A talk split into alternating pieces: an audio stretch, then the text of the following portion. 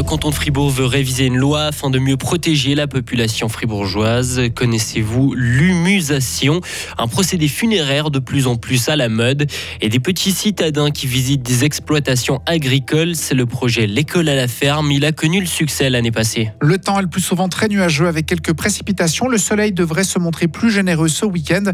La météo complète à la fin du journal d'Hugo Savary. Bonjour Hugo. Bonjour Maurizio, bonjour à toutes et à tous. La gestion des crises doit être mieux encadrée dans le canton. Le gouvernement fribourgeois a présenté sa nouvelle loi sur la protection de la population qui est en consultation jusqu'à cet été. En réalité, un texte existe déjà depuis une dizaine d'années, mais depuis le Covid et la crainte d'une pénurie d'énergie sont passés par là. Il faut donc mettre à jour cette loi. Mais est-ce que cela signifie que la population n'était pas protégée jusqu'à présent? Romain Collot, conseiller d'État en charge de la sécurité. Si elle l'était, par contre, la nouvelle loi, elle permet vraiment de clarifier les processus, de clarifier en fait les compétences de chacun et les responsabilités de chacune des institutions, que ce soit au niveau des préfectures, au niveau des communes ou au niveau de l'État, et bien sûr des services euh, partenaires que sont la police, les pompiers ou les services sanitaires. Concrètement, alors comment ça va se faire tout ça? Alors concrètement, en cas de crise, il y aura euh, potentiellement une, une DCE, hein, une délégation du Conseil d'État qui sera créée, ce qui a déjà été fait notamment avec la crise énergétique.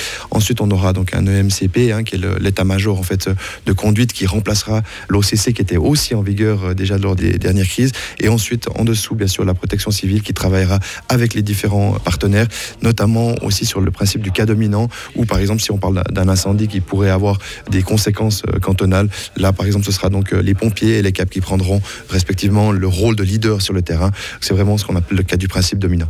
Parmi les nouveautés de cette loi sur la protection de la population, les communes seront désormais responsables d'organiser des points de rencontre d'urgence en cas de situation particulière où elles assureront un approvisionnement en eau et en électricité à la population. La consommation d'électricité, justement, était en baisse en 2022. 2% de moins par rapport à 2021 est évoqué par l'Office fédéral de l'énergie. Cela correspond à la consommation annuelle de 220 000 ménages.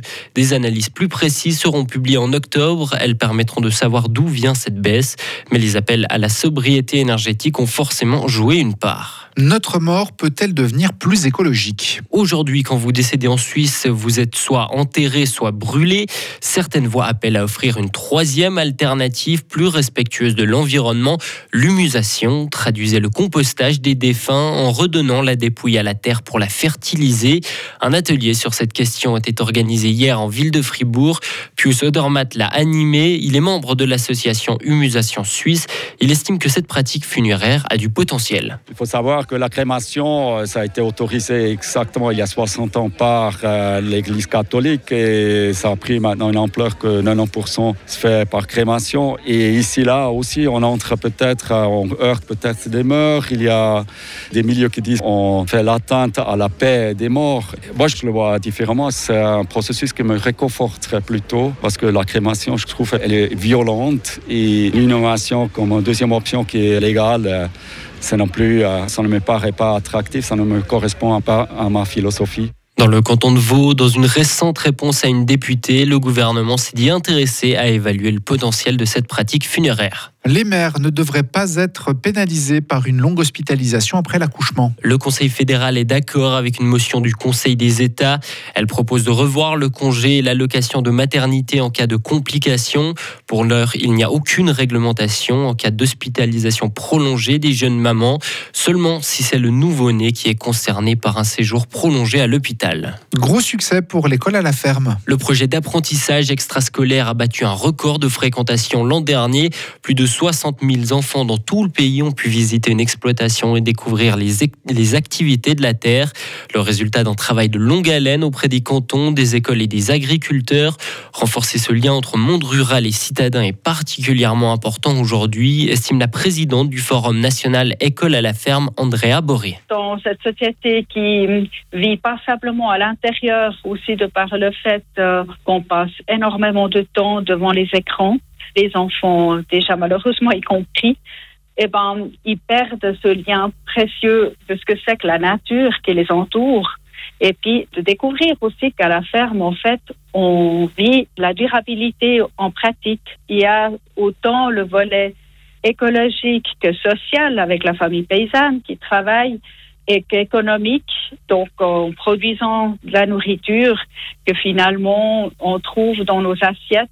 Et des fois, on les consomme sans trop se poser la question euh, qu'est-ce qu'il y a comme énergie là derrière.